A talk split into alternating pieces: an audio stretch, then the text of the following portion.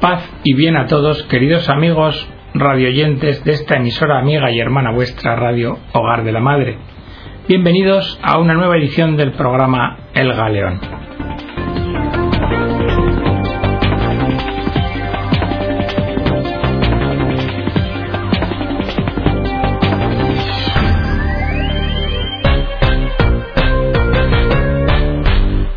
Todavía estamos conmovidos por el anuncio del Santo Padre Benedicto XVI, formulado el día 11 de febrero de 2013, de que renuncia al ministerio petrino. Un simple y humilde trabajador de la viña del Señor, como él mismo se había definido así en sus primeras palabras al ser nombrado Papa. Ya en aquel acto de nombramiento nos había dicho que le consolaba que el Señor supiera trabajar con instrumentos insuficientes, y se confió a nuestras oraciones. Manifestó en aquel acto que en la alegría del Señor y con su ayuda permanente trabajaría junto con todos nosotros los cristianos y con María su Madre, que está de nuestra parte. Pero tras esta renuncia, el cristiano no tiene motivos para afligirse. Primero, porque Benedicto XVI se retira a la oración se va a integrar en lo que podemos decir plenamente el corazón de la Iglesia. Y por otra parte, porque como a él mismo le gustaría, lo principal es escuchar la palabra de Jesús y ponerla por obra. Y a este efecto tenemos sus documentos pastorales, los elaborados por el propio Papa. Por esto, en este programa vamos a dar unas pinceladas de la carta encíclica Deus Caritas Est que es la primera que tiene escrita en el año 2005, sin ánimo de hacer un resumen exhaustivo. Dios es amor, y quien permanece en el amor, permanece en Dios y Dios en él. De esta forma, el evangelista Juan nos da una formulación sintética de la existencia cristiana. El cristiano puede expresar la opción fundamental de su vida con las siguientes palabras. Nosotros hemos conocido el amor que Dios nos tiene y hemos creído en él. No se comienza a ser cristiano por una idea, sino que se comienza a ser cristiano por el encuentro con una persona, un encuentro que da un nuevo horizonte a la vida y una nueva perspectiva, el encuentro con Jesús. En el Antiguo Testamento, el amor aparecía como un mandamiento. Así, en el libro del Deuteronomio, escucha Israel, el Señor nuestro Dios es solamente uno. Amarás al Señor con todo el corazón, con toda el alma, con todas las fuerzas. Pero ahora, tras la encarnación del Hijo de Dios, el amor pasa a ser la respuesta al don del amor con el cual Jesús vino a nuestro encuentro. Y hoy, que Dios es amor y la necesidad de amor, es un mensaje de gran actualidad. Esta carta encíclica del Santo Padre Benedicto XVI tiene dos partes. La primera viene referida a las cuestiones esenciales sobre el amor que Dios, de forma misteriosa y gratuita, ofrece al hombre, y la relación de este amor con el amor humano. Y la segunda parte se refiere a cómo cumplir de forma eclesial el mandamiento del amor al prójimo. La unidad del amor. El término amor se ha convertido hoy en una de las palabras más utilizadas y de las que más se abusa.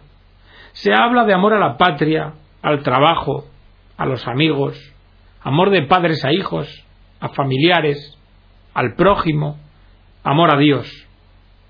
Pero amor puede responder a varios conceptos.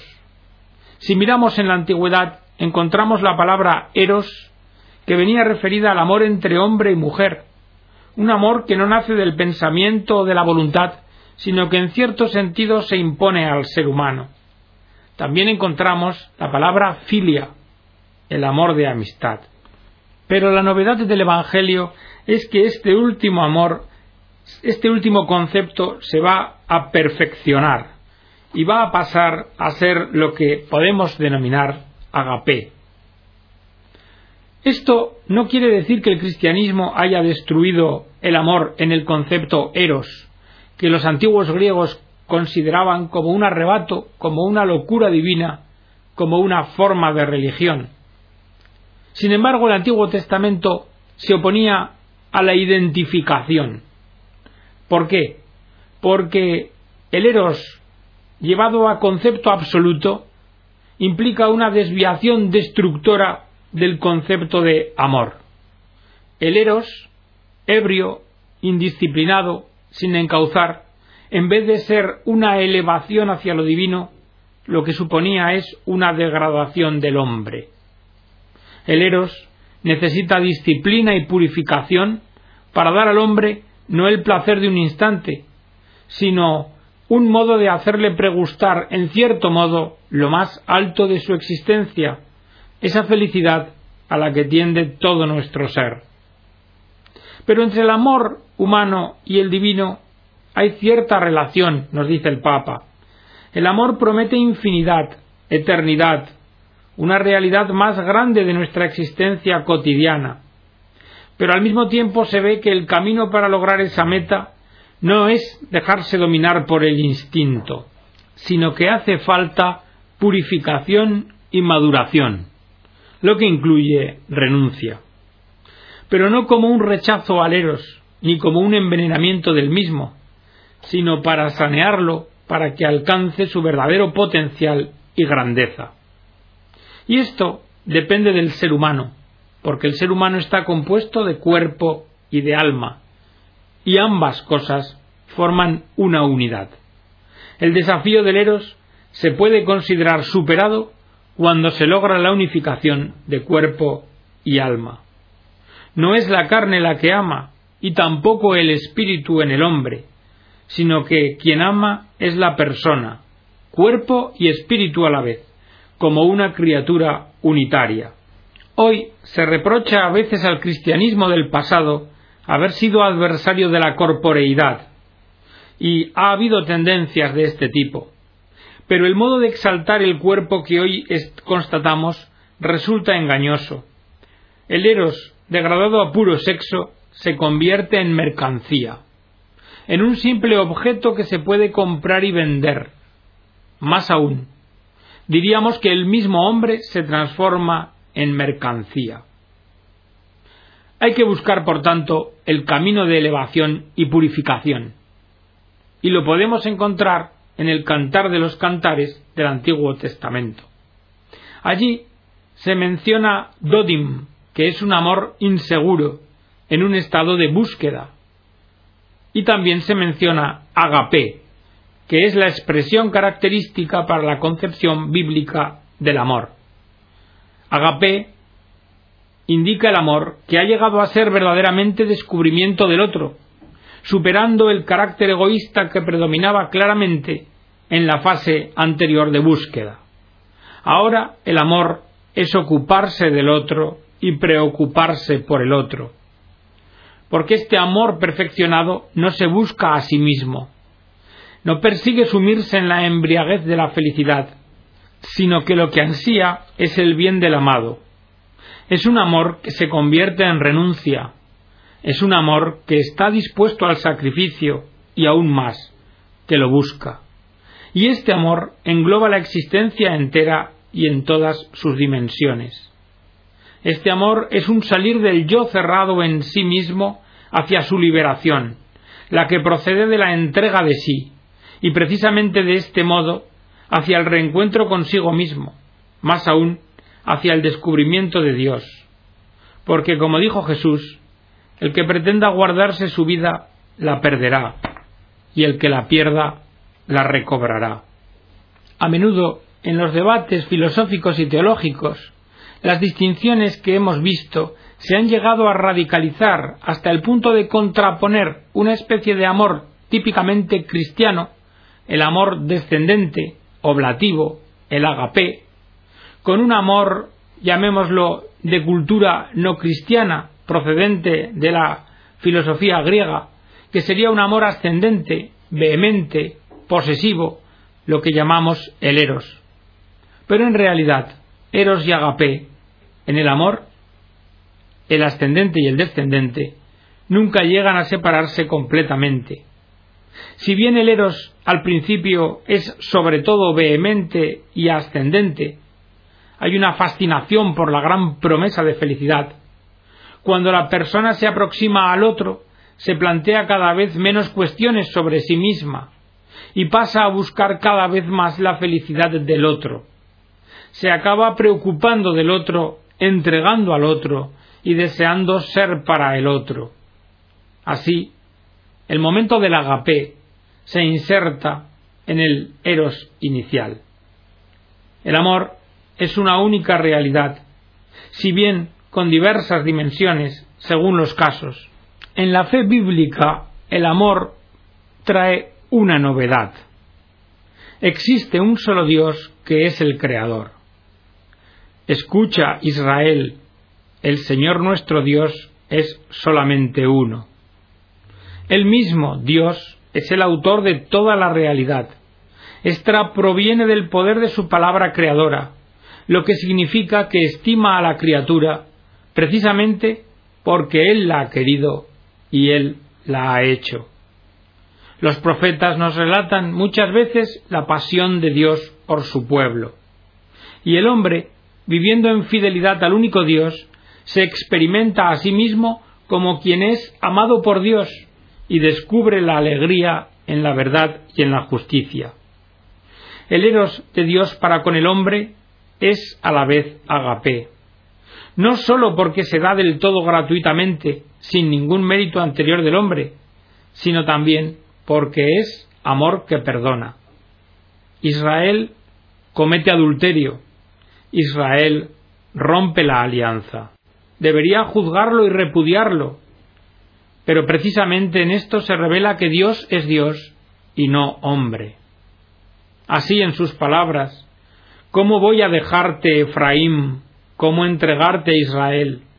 Se me revuelve el corazón, se me conmueven las entrañas no cederé al ardor de mi cólera, no volveré a destruir a Efraín, que yo soy Dios y no hombre, santo en medio de ti. El amor apasionado de Dios por su pueblo, por el hombre, es a la vez un amor que perdona. Es un amor tan grande que pone a Dios contra sí mismo, su amor contra su justicia. El cristiano de perfilarse ya en esto veladamente el misterio de la cruz porque Dios ama tanto al hombre que haciéndose hombre él mismo lo acompaña incluso en la muerte, y de este modo reconcilia la justicia y el amor. Por esto, la verdadera originalidad del Nuevo Testamento no es consistir en nuevas ideas, sino en la figura misma de Cristo que da carne y sangre a los conceptos, un realismo inaudito. Este actuar de Dios adquiere ahora una forma dramática, porque en Jesucristo, el propio Dios, es quien va tras la oveja perdida, la humanidad doliente y extraviada. Cuando Jesús habla en sus parábolas del pastor que va tras la oveja, de la mujer que busca al dracma, del padre que sale al encuentro del hijo pródigo y lo abraza, no se trata de meras palabras, es la explicación del propio ser y actuar de Dios. En su muerte en la cruz se realiza completamente ese ponerse Dios contra sí mismo, al entregarse para dar nueva vida al hombre y salvarlo. Este es el amor en su forma más radical. Poner la mirada en el costado traspasado de Cristo del que habla Juan ayuda a comprender lo que ha sido el punto de partida de esta encíclica. Dios es amor. Y es allí, en la cruz, a su pie, donde se puede contemplar esta verdad. Jesús perpetúa además este acto de entrega mediante la institución de la Eucaristía. Jesús anticipa su muerte y resurrección, se da a sí mismo a sus discípulos en el pan y en el vino, su cuerpo y sangre como un nuevo maná. La mística del sacramento de la Eucaristía se basa en el abajamiento de Dios hasta nosotros y tiene carácter social, porque en la comunión sacramental Yo me uno al Señor con todos los demás que comulgan. Así como dice San Pablo, el pan es uno, y así nosotros, aunque somos muchos, formamos un solo cuerpo porque comemos todos del mismo pan. La unión con Cristo es unión con todos los demás a los que Él se entrega. No puedo tener a Cristo solo para mí, únicamente puedo pertenecerle en unión con todos los que son suyos o lo serán. La comunión me hace salir de mí mismo para ir hacia Él y por tanto también hacia la unidad con todos los cristianos. Nos hacemos un cuerpo, aunados en una única existencia. Ahora el amor a Dios y al prójimo están realmente unidos. El Dios encarnado nos atrae a todos hacia Él. Solo desde este fundamento se puede entender correctamente la enseñanza de Jesús sobre el amor. En la comunión eucarística está incluido ser amados y amar a los demás. El mandamiento del amor es posible solo porque no es una mera exigencia, el amor ahora nos puede ser mandado porque antes nos ha sido dado. Y podemos preguntarnos, ¿es posible amar a Dios aunque no lo veamos? ¿Y se nos puede mandar amar? Porque nadie ha visto a Dios jamás. Y por otra parte, el amor es un sentimiento que puedes tener o no. No puede ser creado a voluntad. Cierto que nadie ha visto a Dios tal como es en sí mismo, pero esto no quiere decir que Dios sea invisible para nosotros. Dios ha aparecido entre nosotros y se ha visibilizado a través de su Hijo único, para que vivamos por medio de Él. Dios se ha hecho visible, y en Jesús podemos ver al Padre. Tampoco nos impone un sentimiento que nosotros no seamos capaces de suscitar en nuestro interior. Dios nos ama y nos hace ver y nos hace experimentar su amor. Y de este antes de Dios nos posibilita para que nazca en nosotros un amor de respuesta. El amor no es solamente un sentimiento. Los sentimientos van y vienen. Tal vez pueden ser una maravillosa chispa inicial, pero no son la totalidad del amor. El amor implica voluntad y el amor implica entendimiento. El amor es un proceso que siempre está en camino. El amor nunca se da por concluido y completado. Hacerse uno semejante a otro lleva a un pensar y un desear común en ambos. La historia de amor entre Dios y el hombre consiste precisamente en que esta comunión de voluntad crece en la comunión del pensamiento y del sentimiento, de modo que nuestro querer y la voluntad de Dios coinciden cada vez más. La voluntad de Dios ya no es para mí algo extraño que los mandamientos me imponen desde fuera, sino que es mi propia voluntad, habiendo experimentado que Dios está más dentro de mí que lo más íntimo mío. Y de este modo, y desde esta perspectiva, se ve que es posible el amor al prójimo en el sentido que enuncia la Biblia a través de Jesús, porque consiste justamente en que en Dios y con Dios amo también a la persona que no me agrada o que ni siquiera conozco. Solo puede llevarse a cabo a partir del encuentro íntimo con Dios, un encuentro que se ha convertido en comunión de voluntad, llegando a implicar el sentimiento. Entonces, aprendo a mirar a esta otra persona no ya solo con mis ojos y sentimientos, sino desde la perspectiva de Jesucristo. Y entonces su amigo es mi amigo. En esto se manifiesta la imprescindible interacción entre amor a Dios y amor al prójimo. Si en mi vida falta completamente el contacto con Dios, podré ver siempre en el prójimo solamente al otro, sin conseguir reconocer en él la imagen divina. Si en mi vida omito del todo la atención al otro, queriendo ser solo una persona piadosa y cumplir con mis deberes religiosos, también se marchitará la relación con Dios. Será únicamente una relación correcta, pero carente de amor. Tan solo mi disponibilidad para ayudar al prójimo, para manifestarle amor, me hará sensible también ante Dios. Pero la caridad, el amor, también es tarea de la Iglesia. El amor al prójimo, enraizado en el amor de Dios, es ante todo una tarea para cada fiel, pero también lo es para la comunidad eclesial, para la local, la particular y la universal. También la Iglesia en cuanto comunidad ha de poner en práctica el amor. Y esta tarea ha tenido una importancia constitutiva a lo largo de los siglos. Ya al principio los creyentes vivían todos unidos y lo tenían todo en común.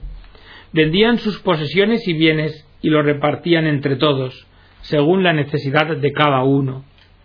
Con el paso de los años, el ejercicio de la caridad se confirmó como uno de sus ámbitos esenciales, junto con la administración de los sacramentos y el anuncio de la palabra. Por esto, podemos decir que la naturaleza íntima de la Iglesia conlleva una triple tarea. El anuncio de la palabra de Dios, el querigma, la celebración de los sacramentos, la liturgia y el servicio de la caridad, la diaconía. La Iglesia es familia de Dios en el mundo y en esta familia no debe haber nadie que sufra por falta de lo necesario. Al mismo tiempo, la caridad agape ha de superar los confines de la Iglesia, porque la parábola del buen samaritano sigue siendo el criterio de comportamiento y muestra de la universalidad del amor. Hay quienes han venido manifestando que los pobres no necesitan obras de caridad, sino de justicia, y que las obras de caridad, como la limosna, en realidad son un modo para que los ricos eludan la justicia y acallen su conciencia. Y en esta argumentación hay algo de verdad, pero también hay bastantes errores. Es cierto que una norma del Estado debe ser perseguir la justicia, y que el objetivo de un orden social justo es garantizar a cada uno, respetando siempre el principio de subsidiariedad, su parte de los bienes comunes. Para definir con más precisión la relación entre el compromiso por la justicia y el servicio de la caridad, hay que tener en cuenta dos situaciones de hecho. La primera, que el orden justo de la sociedad y del Estado es una tarea principal de la política, porque como dijo San Agustín, un Estado que no se rija según la justicia no deja de ser más que una gran banda de ladrones. Y en la búsqueda de la justicia y de lo que sea, tiene un papel fundamental la fe, porque la fe es una fuerza purificadora para la razón misma. Al partir de la perspectiva de Dios, la libera de su ceguera y la ayuda así a ser mejor ella misma. La fe permite a la razón desempeñar del mejor modo su cometido y ver claramente lo que le es propio. Pero la Iglesia ni puede ni debe emprender por cuenta propia la empresa política de realizar la sociedad más justa posible, porque la Iglesia ni puede ni debe sustituir al Estado. Una sociedad justa en sí no puede ser obra de la Iglesia. La segunda situación, de hecho, se refiere al amor, a la caritas, que siempre será necesario incluso en la sociedad más justa, porque no hay ningún orden estatal, por muy justo que sea, que haga superfluo o vano el servicio del amor. Quien intenta desentenderse del amor se desentiende del hombre en cuanto hombre, porque siempre habrá sufrimiento que necesite consuelo y ayuda, porque siempre habrá soledad, porque siempre se darán situaciones de necesidad material en las que resulte indispensable una ayuda que muestre un amor concreto al prójimo. El Estado que quiere proveer todo, que absorbe todo en sí mismo, se acaba convirtiendo en definitiva en una instancia burocrática que no puede asegurar lo más esencial que el hombre afligido, cualquier ser humano, necesita. ¿Y qué es esto? una entrañable atención personal. Lo que hace falta no es un Estado que regule y domine todo, sino que generosamente reconozca y apoye, según el principio de subsidiariedad, las iniciativas que surgen de las diversas fuerzas sociales y que unen la espontaneidad de sus actuaciones con cercanía a los hombres necesitados de auxilio. Por esto podemos decir que el deber inmediato de actuar en favor de un orden justo en la sociedad es más bien propio de los fieles laicos. Las organizaciones caritativas de la Iglesia siempre serán, sin embargo, un cometido propio suyo connatural, esencial, en el cual la Iglesia actúa como sujeto directamente responsable. La Iglesia nunca puede sentirse dispensada del ejercicio de la caridad como actividad organizada de los creyentes. Y por otra parte, nunca habrá situaciones en las que no haga falta la caridad de cada cristiano individualmente, porque el hombre, más allá de la justicia, tiene y tendrá siempre necesidad de amor. Y con el amor que el Santo Padre Benedicto XVI hacia todos nosotros escribió esta carta encíclica Dios es amor, concluimos la edición del programa de hoy. Creo que la mejor forma de homenajear y de demostrar gratitud a Benedicto XVI es aplicar en nuestras vidas las enseñanzas que ha intentado dejarnos. Que Dios os bendiga a todos.